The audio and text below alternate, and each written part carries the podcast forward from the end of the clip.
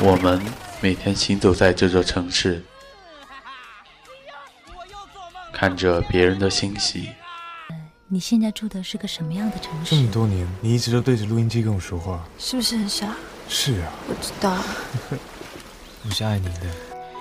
今天你会遇到什么样的人？还记得这个味道吗？别人的心伤，你父亲伤得很重，不过不要过于悲观，首先要帮他恢复意识。你在说什么鬼话？我不就是把你拒绝了吗？你自己不要不要我他妈就一玩具。可是我们却彼此行走，却没有交集。